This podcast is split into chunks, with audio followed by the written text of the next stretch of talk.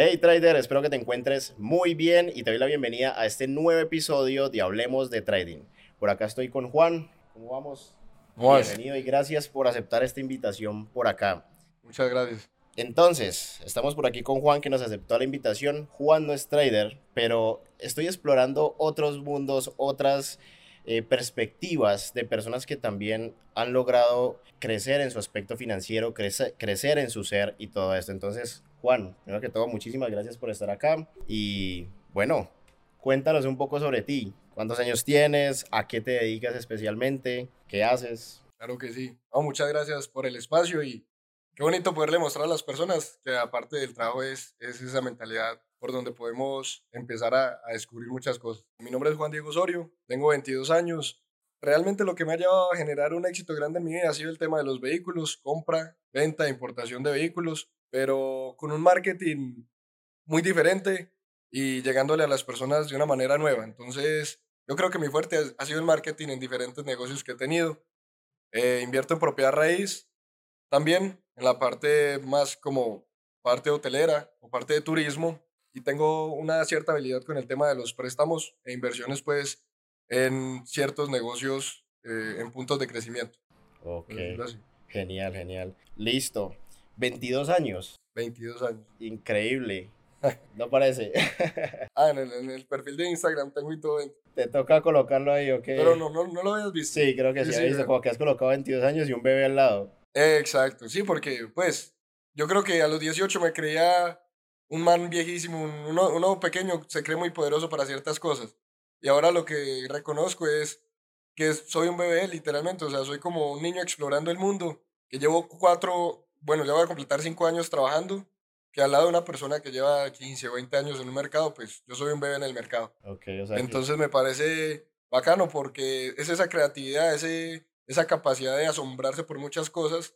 Entonces yo me considero ese niño, ese niño que está explorando el mundo en la parte financiera también. O sea que empezaste desde los 18 años. Desde los 17. 17. ¿Y empezaste con los carros o cómo fue, cómo fue ese inicio? Cuéntanos un poquito. Bueno, inicialmente, cuando yo salí, por ejemplo, del colegio, mi papá siempre me dijo, no estudie, no haga la universidad, que eso no es importante. Entonces, pero también toda la vida me dijo, usted no sirve para nada. ¿En serio? Yo a su edad era un monstruo porque mi papá a los 15 años, todo el mundo, eh, pues su papá se murió y le tocó empezar a llevarlos, pues como su familia, sacarla adelante. Cuando cumplió 20, todo el mundo lo respetaba. Entonces toda la vida me dijo, usted no sirve para nada. Yo a su edad ya trabajaba, yo a su edad pensaba muchas cosas. Y eso generó en mí un trauma que me llevó a validarme o querer validarme por lo que él pensaba. Entonces yo, yo dije, no, tengo que conseguir dinero, dinero, dinero para demostrarle a él que yo valgo la pena. Cuando salí del colegio empecé a trabajar, empecé con una cosa de chances, me fui para Barranquilla con una cosa de chances que era manual. A veces me despertaba a las 6 de la mañana y me acostaba a las 2 de la mañana el otro día sumando más de 50 mil números. Eso era pues no voy a entrar mucho en detalles de, ya cómo es el negocio, pero es, es, como un tipo de chance. Escoges unos números y si te lo ganas, te ganas 4 mil o 400 veces lo que hayas apostado. Pero eso era con gente de barrios populares y cosas muy pesadas. O sea, yo con 17 años me metía en los barrios, barrios, barrios, barrios, a querer trabajar con gente que tenía 40 o 50 años. No sé, era muy pesado. Ahí perdí un dinero. También manejaba el tema de criptos eh, pero más con el Bitcoin. Entonces comprábamos, comprábamos barato, fracciones, vendíamos un poquito más caro, nos empezábamos a mover, empecé a prestar dinero. O sea, yo simplemente tenía una mentalidad de tengo que hacer plata, tengo que hacer plata. O sea, pero materialismo enfocado en ese tema. Exacto, cuando empecé a prestar dinero en ese momento era, te hablo de que se prestaba dinero al 10, al 20%. O sea, era sin conciencia de, de, bueno, ¿qué le estoy aportando yo a la otra persona? Simplemente yo necesito plata, yo necesito generar. Entonces, era una mentalidad de, yo creo, de egoísmo. egoísmo y de que quería demostrarle a mi papá, de alguna manera, que yo valía la pena, no importaba cómo. Ah, bueno, y aparte de eso, hacía contrataciones con los puertos. O sea, a los 18 años, ya entre los 17 y los 18, ya tenía como cuatro modelos de negocio, literal. O sea, ya habías, claro, qué locura. Ya había empezado a mover. Claro, obviamente, necesitaba un capital. Y es algo muy importante porque nunca, nunca me ha dado miedo endeudarme. Entonces, y siempre he sido muy serio desde pequeño, la gente lo ha notado. Entonces empecé a pedir dinero para meterme en estos negocios, primero a... ¿Pero todo, pedías dinero a la familia o a bancos? Eh, mi mamá me ayudó, un amigo de la familia por parte de mi papá, un amigo de toda mi vida, la mamá de él. O sea, yo transmitía desde pequeño mucha seguridad en lo que hacía y fui, fui muy trabajador. A cuando todo el mundo se iba de vacaciones, mi papá me llevaba a trabajar a la empresa, a las fincas, todo el mundo en la playa. Y yo sabiendo que mi papá tenía la oportunidad de llevarnos a otro país. Era trabajando. Nunca. Es más, nosotros nunca salimos del país antes de que yo le pudiera dar la oportunidad a mi familia de irse. No porque no tuvieran la capacidad económica, sino porque simplemente mi papá es una persona que vive para trabajar. Entonces, bueno, empecé a recoger esos capitales a trabajar y empecé a, a ser rentable. Entonces, empecé a volverlos más grandes, más grandes, más grandes, a un punto en el que, en el tema de la contratación con los puertos, yo tenía ya un capital como de, como de un millón de dólares. Sí, ¿a, qué, a qué edad? A los 18. Pues, o sea, no era todo mío, pero ya lo había recogido. Claro, qué locura. O sea, lo manejaba a los 18. Eh, en el proceso, bueno, fui manejándolo, fui administrándolo, llegó pandemia, yo no sé qué pasó con todo el mundo, todas esas personas que me llevaban a la casa, que me mostraban sus hijos, que, o sea, yo me sentía parte de la familia de todos con los que hacía negocio. No sé qué pasó, llegó pandemia, el dinero literalmente se desapareció y esas personas también. O sea, te, te hablo de que más o menos cinco tipos de negocios que tenía en ese momento, Chao. chao, todo, todo, todo, todo. No sé, ahí fue mi primera quiebra. Ok. O sea, literal perdí todo el dinero que había generado. En ese momento había generado, tenía 18 años, ya en ese momento iba a cumplir 19, y había generado de mi dinero más o menos 200 mil dólares. Yo me sentía el rey del mundo, el rey del mundo.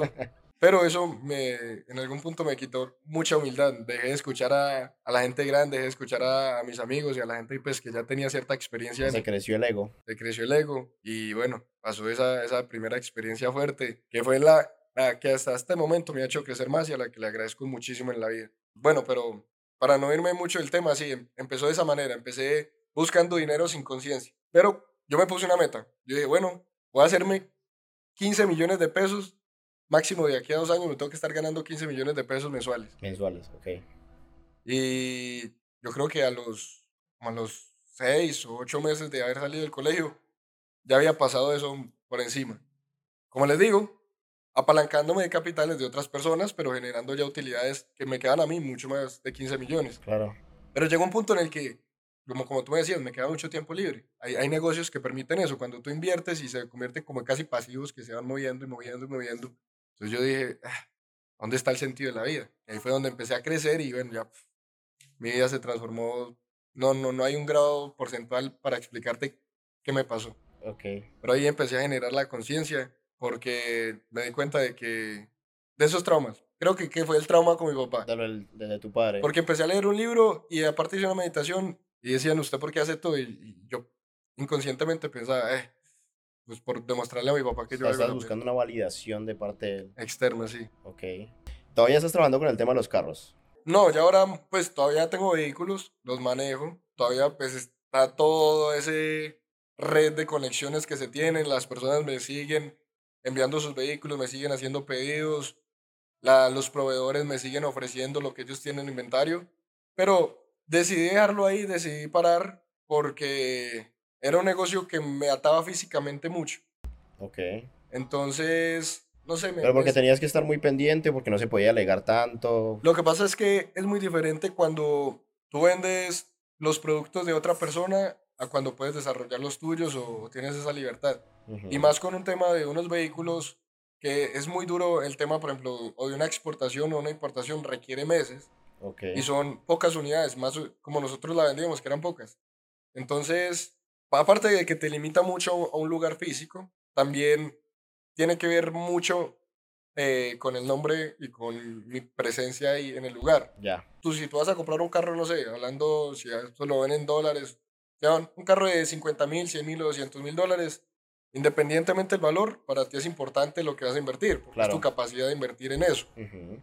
Entonces, la mayoría de personas no quiere ir a hablar con un comercial, sino que si tiene la oportunidad de hablar con el dueño, pues va. Y como era en una empresa que, estaba en crecimiento, todavía era muy alcanzable sentarse conmigo Ya, o ya con mi socio en ese caso. Ajá. Entonces, la mayoría de clientes querían ir a hablar y hablar y hablar con nosotros. Cuando no estábamos nosotros, no era el mismo ambiente, no eran las mismas, no. En ventas, el volumen de ventas no era el Se mismo. bajaba. Entonces, yo no llegaba a ser un empresario, sino un autoempleado. Y me di cuenta de que en el mercado en Colombia, o sea, a menos de que seas una marca productora de tus vehículos, cualquier compraventa depende muy directamente de lo que son sus dueños. Ok, interesante eso.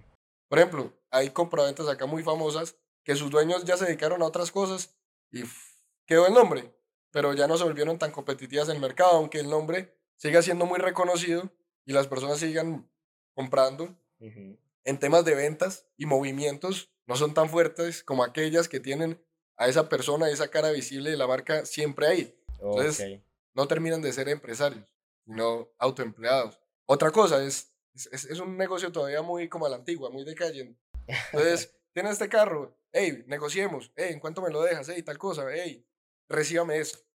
Ya, ya. Entonces, a veces no es meramente dinero, sino nosotros recibíamos relojes de lujo, a veces eh, joyería, o recibíamos dinero y en parte pago otro carro. Entonces, empieza a ser, como dicen aquí en Colombia, un cambalache.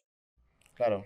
Entonces uno... mucha energía gastándose en, diferentes cosas. Claro, entonces, eh, si yo me encargo de desarrollar una estrategia que funcione, estar en los comités financieros, en los comités de marketing, ya, ya mi energía va ahí para que la empresa proyecte a crecer. Pero si aparte de eso, debo dedicar mi tiempo a vender el producto como si yo fuera el vendedor que va puerta a puerta. Claro. No, bueno, puerta a puerta no, porque ellos me buscaban, pero me tenía yo que sentar a veces con un cliente de dos o tres horas porque hay personas que hablan mucho. Hay personas que con dos palabras hacen sí. negocio, pero hay personas que se pueden demorar un día. Entonces, de alguna manera, era, era, era desgastante y me sentía como de la antigua, porque, o sea, si tú vas al supermercado, por ejemplo, a comprar este café, o sea, tú no vas a negociar con, con, con la cajera. No vas a decir, ah, el café vale 2.000, déjame los 1.500, que no tengo más. No, simplemente mi producto es bueno, cuesta esto, las personas van y hacen un intercambio porque les parece justo y les gusta. Entonces, es mi proyección ahora empezar a desarrollar nuevos negocios y empresas que me permitan llevarle productos a las personas que valgan 100, pero en valor le den 2X, 3X, 10X. Aportar más valor a las personas. Eso. Yo siento que, que la oportunidad que nosotros como líderes tenemos de gestionar y proyectar visiones diferentes en el mundo es lo que vale.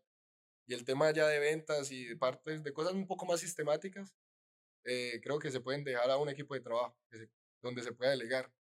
Entonces ha sido uno de los motivos por los que quise alejarme un poco de ahí, porque me sentía, ahora, ahora te dije, me siento como un bebé, pero en ese momento me sentía como un viejo. Ya te entiendo, claro, porque estás haciendo algo mucho más tradicional. Pero bueno, ahí hablaste de un tema muy bacano, y es que estabas generando bastante dinero, según sí. entiendo, pero decidiste dejarlo para buscar más libertad.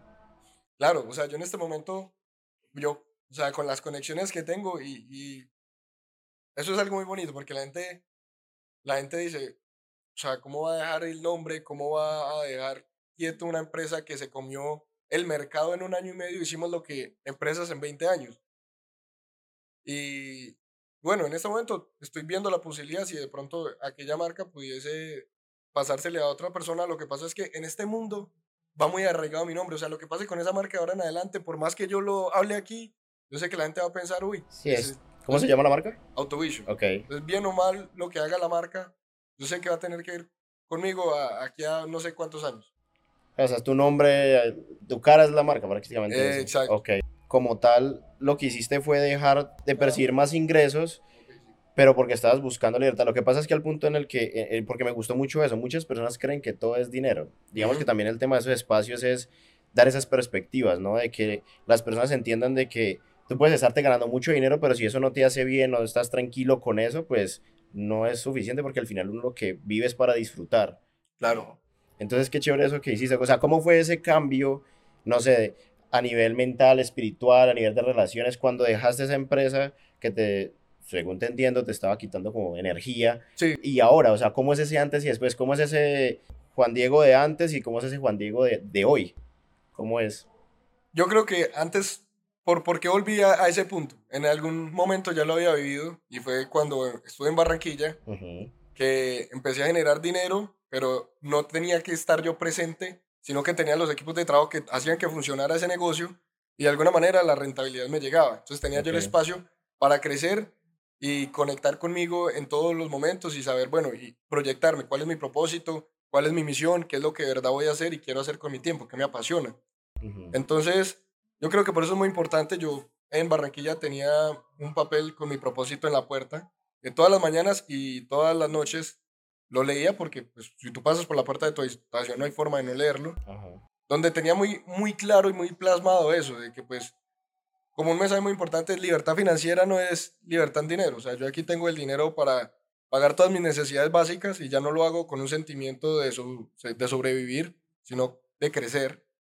Pero, ¿qué gano yo si estoy ganando mucho y mantengo ocupado 24/7 todo el tiempo? No porque quiero, sino porque ya me toca. Claro, ya es una obligación, se convierte en una obligación. Es lo que te decía, autoempleado.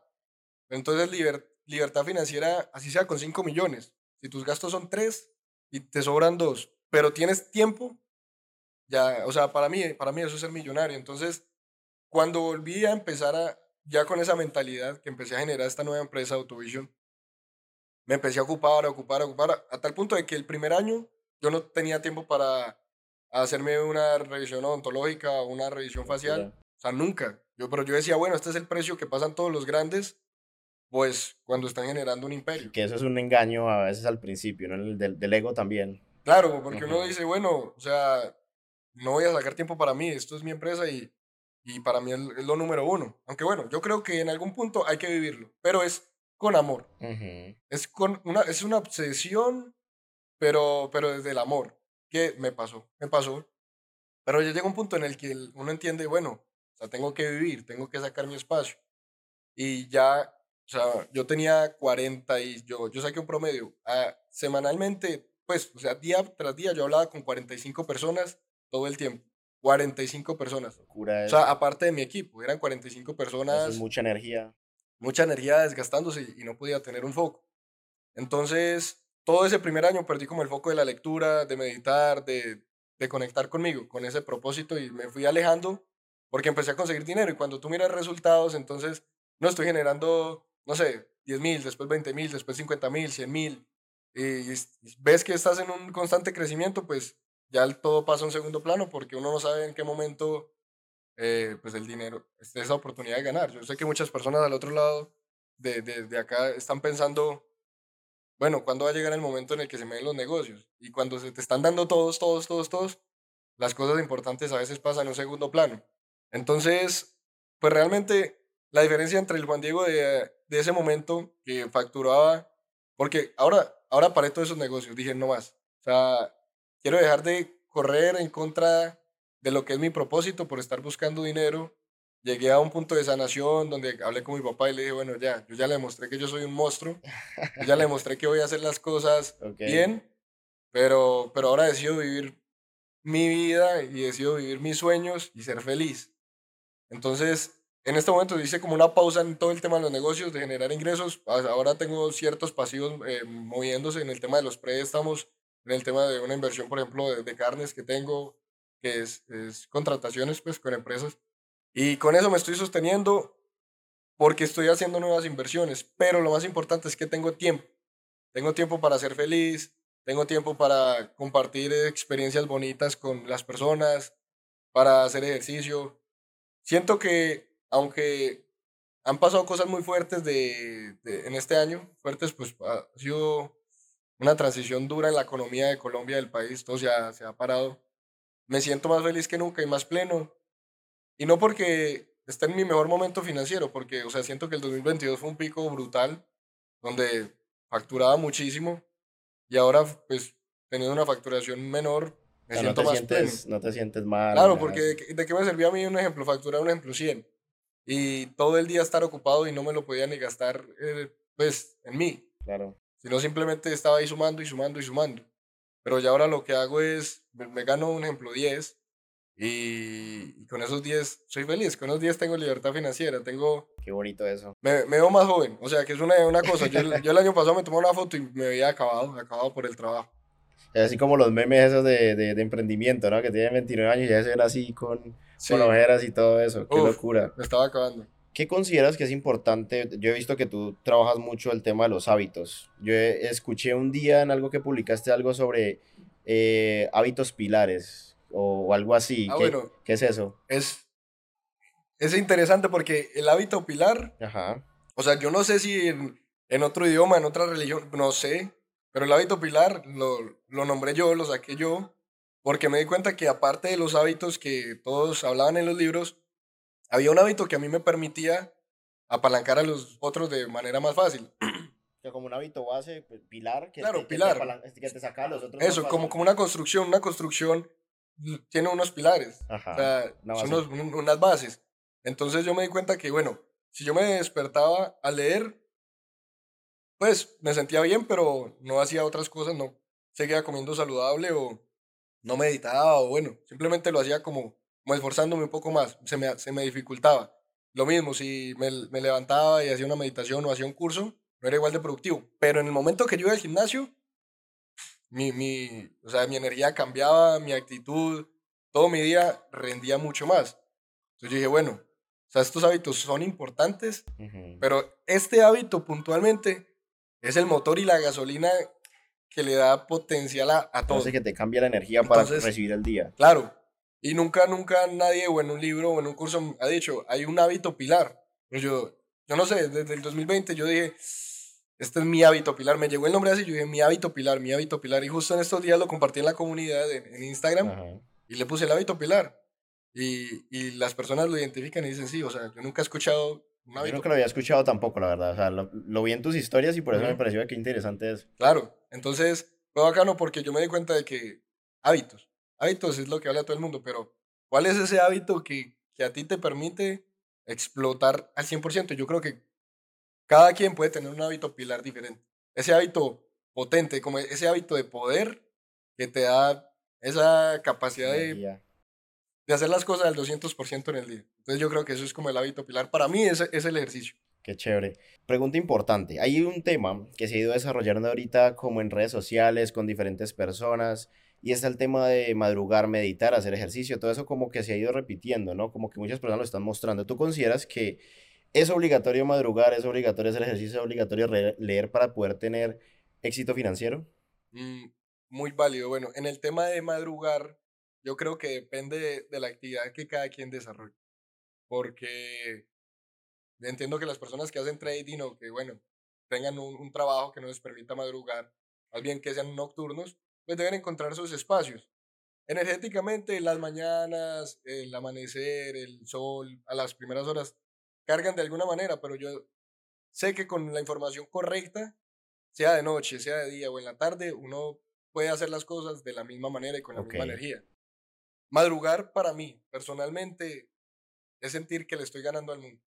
Genial. Porque, no sé si te has dado cuenta, ahora estoy intentando generar mis hábitos a partir de las tres y media de la mañana. Es que eso estaba pensando yo. ¿A qué horas te duermes normalmente? Normalmente me puedo dormir a las nueve, nueve y media, pero ahora lo quiero pasar de ocho y media a nueve. Claro. ¿Por qué? Porque a mí me gusta probar las cosas diferentes. Y me, y me di cuenta, también hablando de la parte comercial, que a las personas les llama mucho más la atención que uno se despierta a las tres y media que a las cuatro. Que a las cuatro es una hora, es una hora fuerte, pero a la que muchas personas pueden levantarse. Pero a las tres y media, ¿qué carajos hace uno? Ah, claro, ya te entiendo. Genial. ¿Qué carajos hace uno a las tres Sí, y media? yo también, yo también dije, ¿qué carajos hace Ju- Juan Diego haciendo burpees a las, a las 3 y media de la mañana? Ah, bueno, no, no. eh, eh, pero entonces tengo esa oportunidad y ese espacio para empezar a crear hábitos, a desarrollar y a, a saber que yo me estoy esforzando por amor, con amor por lo que de verdad me gusta. Ujú. Entonces, en el, en el tema de madrugar, yo creo que, que es algo muy relativo. Yo, yo, yo siento que, que esa satisfacción la puede sentir alguien que se acueste a las 3 de la mañana operando o a las 4, porque los otros se están trasnochando, posiblemente en una fiesta o no son capaces de aguantar esas horas de trabajo, pero tal vez ustedes sí. Claro. Entonces, yo creo que no importa si es madrugando o trasnochándose, sino es esa satisfacción que uno siente de que da un poco más, da, que, que va más allá. En Y no tema era el 100%, sino era el 200%. Exacto, pueden, pueden estar cansados. O sea, madrugar, yo no sé qué es peor, si trasnochar y estar cansado o madrugar. Porque es que es, complejo. Yo sé que, que cualquiera me puede entender en ese caso. Eh, bueno, en la parte de la lectura, los libros hackean la vida. Los libros me hackearon la vida. Los libros, yo le agradezco porque gracias a la lectura dejé de buscar dinero sin conciencia. Ahora ser consciente de que de esa riqueza y esa abundancia que, que le quiero transmitir a mi vida y a las personas que pueda, que pueda impactar. No sé, yo, yo, yo siento que leerse un libro es vivir la vida de otras personas. Yo siento que leerse un libro es, es conectar. ¿Por Como qué? adquirir esa experiencia. Porque yo cuando leo, yo a veces me puede demorar, dependiendo del libro, de 2 a 10 minutos en una página. Entendiendo bien. Entendiendo y transmutándola como, como a mi vida y a mi imaginación. Entonces yo leo una frase y me empiezo a imaginar esa frase en mi vida, cómo la puedo aplicar, cómo la aplicó esa persona y las, las posibilidades de, de ejecutarla en la vida real. Entonces es como tener un guion e imaginarse la película. Y de ahí uno poder sacar muchísimas ideas para hacerla real. Entonces el tema de la lectura a mí la verdad, la verdad me parece brutal. Los cursos son brutales. Eh, el tema de cualquier otra forma de aprendizaje me parece brutal. Pero la disciplina y el foco que uno genera en la lectura es algo que se puede transmitir a muchas otras áreas de la vida. Porque tú estar aquí en este lugar que está en silencio o estar en un aeropuerto lleno de gente corriendo, lleno de gente gritando, lleno de gente hablando y poder concentrarte en la lectura, eso te va a permitir estar detrás de una pantalla en una gráfica, analizándola con full concentración y no pensando en qué va a decir, o pues qué dijo mi novia, o dónde es que voy a ir a comer, no, no, el foco. Claro. El foco que genera la lectura es una habilidad que uno puede aplicar a otras cosas. Y, ese, esa, esa, esa imaginación, esa creatividad que también genera poder imaginarse como esas experiencias, eh, es algo muy importante. Para mí ser creativo es una de las habilidades más poderosas del ser humano.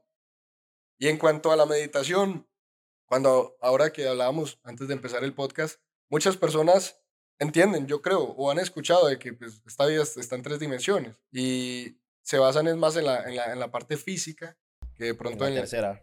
Que eso, que de pronto en una parte espiritual o en una parte más, más poderosa, en otro plano un poquito más elevado. Cuando uno cierra los ojos, que era lo que te decía, y se, pues, sí, se, se desprende de todo lo que es el ego, porque ya no me tengo que ver bien, ya no tengo que ver si esto es bonito, esto es feo, y me empiezo a concentrar en las sensaciones, en los sentimientos, en esa vibración, que bueno, al fin y al cabo, todo es energía, el que lo sepa y el que no lo sepa, pues investiguelo. Yo creo que eso científicamente ya está demostrado. si no lo sepa, eso sigue aplicando. O sea, sí, el hecho, desconocer las leyes no significa pues que, no, no, no, existe. Cuando uno medita, uno conecta ya en, en, otros planos, entonces ya es dejar como esto físico de, de, de generar dinero, de, sentir, de sentirme aparentemente bien, de estar bien físicamente y empezar a transmitirlo, a sentirlo inconscientemente y el foco. Eso sí es poco puro. O sea, la lectura lo desarrolla en un punto, pero la capacidad que tiene uno de concentrarse al momento de meditar, usted puede callar todo el mundo, usted puede transformar un, un espacio y un ambiente de una manera que, que nadie se imagina. Es impresionante uno poder llegar a estar en un punto en el que todo el mundo se está gritando o todo el mundo esté ajetreado y uno estar en paz. Qué chévere. Ya, ya uno transforma su ambiente independientemente el punto en el momento en el que esté. Para mí la meditación es la forma más poderosa de conectar con la intuición y la intuición es todo aquello que en donde uno siente pues como, como la punzada, como el Spider-Man, ese superpoder. por aquí. Como ese sexto sentido. El sexto sentido de las madres, yo creo que no solo de las madres, es, es una habilidad que todos podemos desarrollar, sino que el sentido de amor de las madres hacia los hijos es tan poderoso que son capaces de sentirlo solo con esa única persona. Pero cuando uno desarrolla ese sentido a tal punto en el que lo puede sentir con cualquier persona que llegue a la vida, pues uno puede, uno puede ya, ya sentir esa, esa vibra, esa energía, ese, esa intención, bonita, mala, buena, bueno, como, como sea, pero es desarrollar ese sexto sentido que va más allá de, del plano físico, que nos ayuda en todos los negocios. Y que soy fiel creyente de que cuando no le hago caso no me funcionan las cosas de la misma manera. Esa es una locura porque también en el trading se desarrolla mucho la intuición. Muchas personas creen que solamente es ver un gráfico y solamente es eh, ver lo que está ahí. No, porque es que el gráfico te dice algo, te habla. Es como que te conectas con esa energía ese mercado y tú sientes en qué momento debes ejecutar. Porque como te decía ahorita, el trading pues te, te abre a la libertad de hacer cualquier cosa o cualquier operación en cualquier momento. Pero yo le decía a, a, a Valen estos días que yo a veces estoy operando y es como si una voz era ahí, o venda ahí, o compre ahí, y es esa intuición. ¿Tú crees que esa intuición, se empezó a desarrollar desde una edad muy temprana, justamente cuando empezaste con todos estos hábitos y todo esto, o sientes que siempre la has tenido? Yo creo que el, tema de la intuición, todos lo traemos de fábrica, por decirlo así. Pero es esa capacidad de desarrollar, de volverse sensible. Es eso, es, es, es el mero hecho de cerrar los ojos y estar presente. Saber que hay algo más allá de, de la parte de, de, lo material, del ego, ¿cierto? Porque muchas veces uno se va a las posibilidades de la experiencia y uno dice, bueno, pues, no sé, si voy a invertir en esto y esto genera cierta rentabilidad, pues, ¿por qué voy a perder? Matemáticamente está correcto. Pero hay algo que uno me pasaba mucho, que me decía, eh, hay algo que no me cuadra, hay algo con esta persona que no es. Energéticamente, porque, porque el negocio puede ser bueno, pero depende muy, muy concretamente de con quién lo hagas también. Ok. Entonces muchas veces como que me, me, me tapaba los ojos de la intuición, por decirlo así, y no, para adelante porque... Mm, como puro razonamiento, como que... Eso, con, a punta de mi razonamiento yo decía, es imposible que no sea correcto. ¿Y esa intuición dónde la sentías? ¿En el cuerpo? ¿O cómo, cómo se sentía en el pecho? Eso, es como algo aquí que, que, le decía a uno, hay algo raro ahí, hay algo raro ahí, hay algo raro ahí. Pero cuando empecé en el tema de la meditación, de, eh, por ejemplo, ya la introspección, sanar cosas, traumas, momentos fuertes en mi vida, fue donde empecé como a escuchar, a escuchar. Muchas veces se le dice como también a ese, ese niño interior que es, que es sensible y que va más allá de la lógica y simplemente siente. Cuando uno empieza a sentir, más allá de pensar, entonces yo, por ejemplo, aquí estoy contigo yo siento una energía bacana, siento como algo muy auténtico. Pero hay personas con las que uno se sienta a hablar, y le mira, le mira los ojos y no es este man, este man oculta algo. Este y es más allá del razonamiento, porque uno no es psicólogo, pero uno, uno, uno siente, es, como cuando uno siente que una persona lo ama a uno.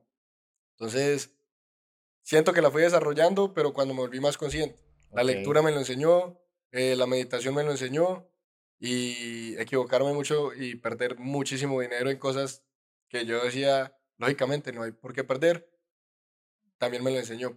Muchas veces confiaba en personas porque yo decía, es que yo hago todo con amor, yo hago todo con buena intención, entonces no hay forma de que esa persona me vaya a quedar mal porque yo lo hago con amor. no, cada persona tiene su proceso, entonces eso no me exime de nada, pero, pero siempre lo sentía. Lo sentía, sentía como, mm, y nunca me ha fallado. O sea, siempre que sentía un, como una espinita, algo pasaba. Y con aquellas personas que me siento fluyendo, no, no me pasa. Entonces, no sé. Es lo mismo con los negocios y el propósito. Cuando uno empieza a trabajar solo por dinero y ya, ah, porque a veces pasa, uno se vuelve como ventajoso en ciertas cosas. No, bueno, tal vez eh, aquí voy a ganar un poquito más o, o esta persona es justo que yo gane más o las personas no se van a dar cuenta que voy a vender esto más caro o tal cosa. Uno sabe en su interior que hay, hay algo como que no, no, cuadra. no lo deja tranquilo. Y hay ciertos momentos en los que uno sabe que de verdad está haciendo las cosas bien y desde el amor. O sea, yo, yo le doy mucho crédito al amor en mi vida porque cuando hago las cosas con esa autenticidad de que sé que estoy haciendo las cosas bien en general, las cosas fluyen y van. O sea, esas cosas sí van bien, van porque van. No, y es que de hecho la, máxima expresión de, la vida es el amor. Y ahí es en donde muchas personas fallan. A mí también me pasó algo muy similar a lo que te pasó a ti con el tema de, la quiebra. Yo le he comentado también a mi, comunidad. Yo tuve mi primera quiebra hace como dos años. También perdí muchísimo dinero porque lo mismo, me creía, como dicen por ahí, el putas. Uno, cuando no tiene esa educación financiera o cuando así empieza a recibir mucho dinero de uno, uno se crece porque deja hacer las cosas desde el amor. Entonces la vida lo coge a uno y, hey, venga. O sea, tiene la abundancia abierta, puedes recibir dinero, pero estás haciendo las cosas con ego, no desde el amor. Y esas cosas terminan dando lecciones. Y, hablando ahorita de este tema, ¿cuál fue la lección más grande que te dio esa, esa primera quiebra o, perder ese, ese dinero que perdiste? Como que fue el, ¿Cómo fue ese, ese bajonazo? ¿Qué sentiste? ¿Qué, qué aprendiste? Claro, es muy importante y, es que hay dos tipos de empresarios. El que ya se cayó o el que se va a caer. Eso es así. ok, qué chévere. Entonces, es, es, imposible, mm, bueno, siempre hay excepciones a la regla, pero que una persona simplemente haga negocios y siempre le vaya bien, que no haya forma de perder. Pero yo siento que ese perder es la forma más rápida y valiosa de conseguir experiencia. Cuando me nunca se pierde. Sí, realmente nunca se pierde, pero la mayoría de, las personas tenemos eh, eh, como ese concepto de que si no hice profit, por ejemplo, entonces eh, fue una pérdida.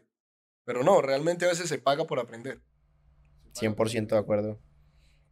Cuando me quebré, fue un año y medio donde yo lloraba y yo no entendía por qué carajo, si yo quería hacerle bien a todo el mundo, pues me pasaba eso.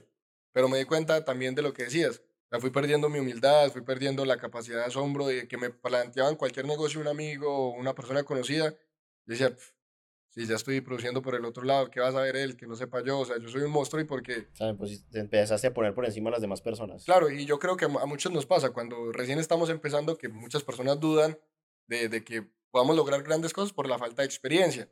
Cuando empieza uno a lograr esas cosas buenas y a facturar, uno dice, si ven, yo siempre tuve razón. Como no ha llegado ese momento de la equivocación, entonces uno va con la cabeza arriba y, y uno se cree, no importa si uno está facturando 10 millones de pesos o 100 millones de pesos, que yo, yo sé que uno empieza a mirar como por encima del, encima del hombro a las demás personas, porque uno siente que no se puede equivocar.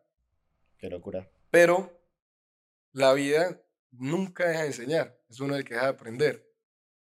Y bueno, llega y me pasa esa primera quiebra y ya me siento vulnerable, me siento humano otra vez, ya no me siento como un superhéroe, sino que dije, uff, sí me puedo equivocar. Entonces, pero ahí mismo me di cuenta, bueno, puedo escuchar, puedo aprender, ya me di cuenta de que puedo lograr cosas bonitas, pero ah, la vida tiene una forma de funcionar y, yo no soy, no, no estoy exento a las reglas.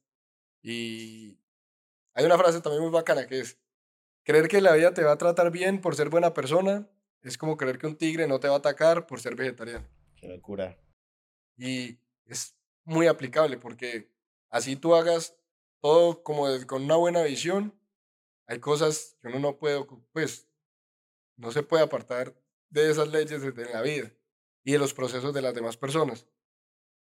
Me volví humilde, me volví humilde, me falta mucha humildad, yo creo, me faltan muchas cosas para aprender, pero volví a escuchar, volví a aprender, volví a conectar otra vez conmigo y a decir, bueno, reestructuremos otra vez quién soy, qué quiero hacer y por qué.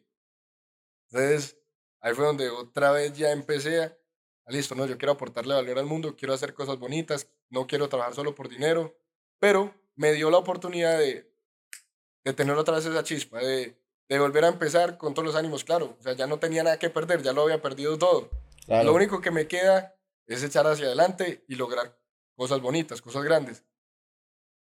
Yo creo que las quiebras, a mí me gusta mucho, a mí me gusta mucho invertir en aquellas personas que se han quebrado, o aquellas personas que están pasando por un momento difícil, porque son aquellos momentos que son aquellas personas que a partir de la experiencia que ya generaron en un tiempo se equivocaron, pero yo sé que tocaron un fondo que ya eso no lo vuelven a hacer. Claro. Lo que hacen es coger y recopilar toda esta experiencia que tienen y aplicarla ahora con mucha más responsabilidad, con mucho más criterio.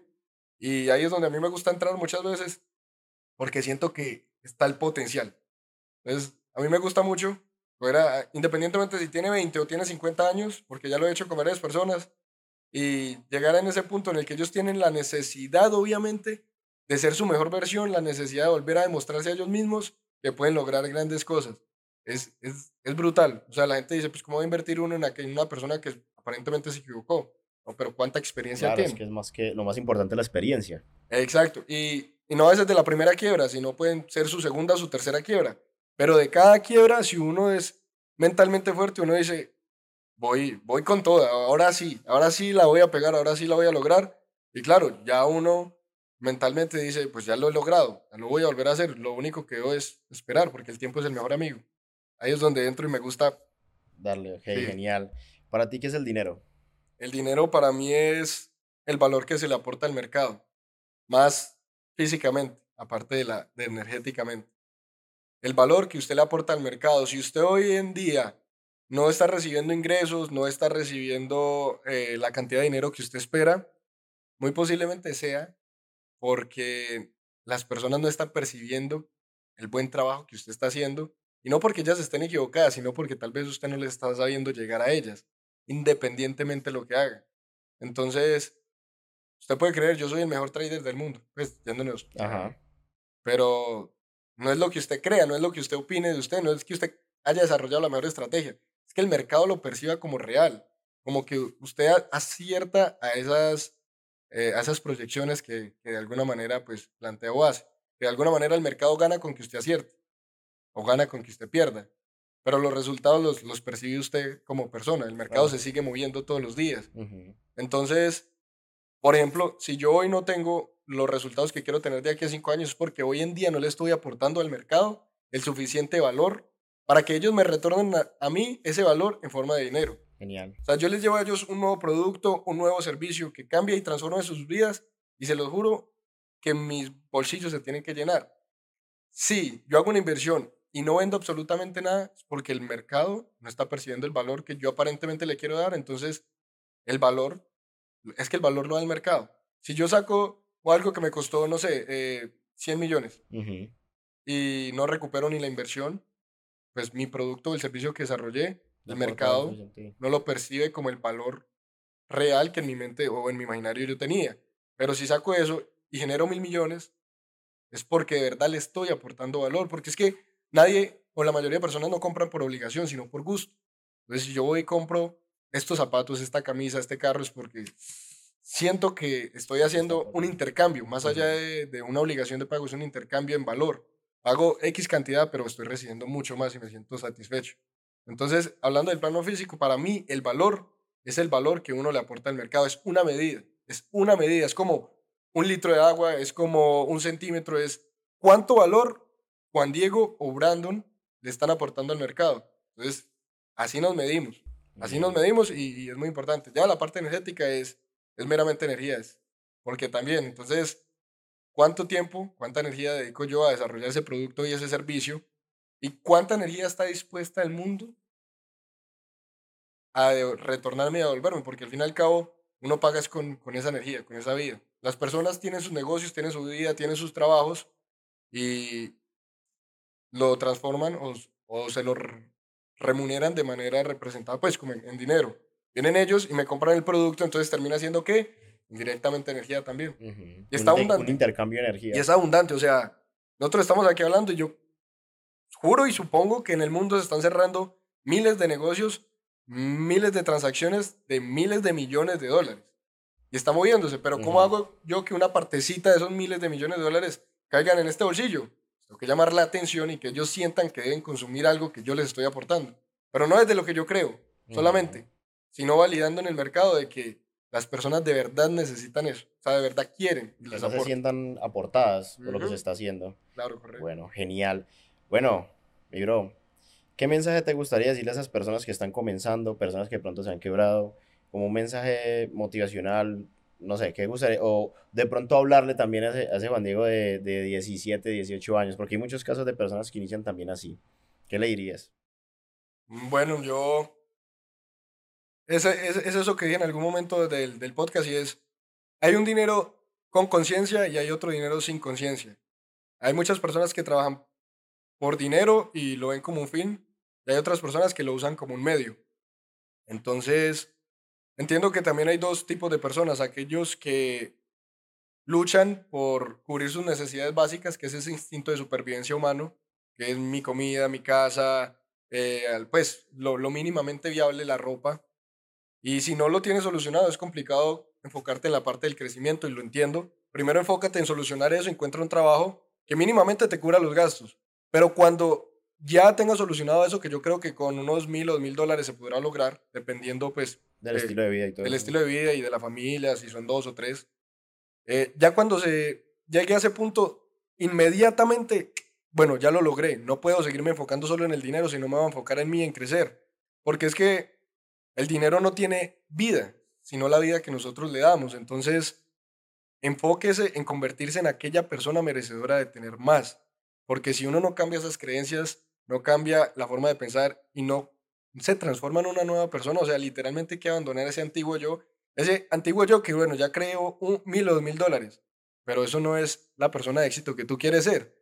Empieza a enfocarte en cómo crecer y cómo uno crece, leyendo, estudiando, haciendo cursos, invirtiendo en uno, porque este es el mensaje más potente de todos que yo le puedo dar es, yo soy mi empresa más importante, yo soy mi activo más importante, y así como yo, cualquier persona tiene que verlo como la inversión más importante. Usted dice que en el trading en un minuto se pueden hacer 10 mil dólares.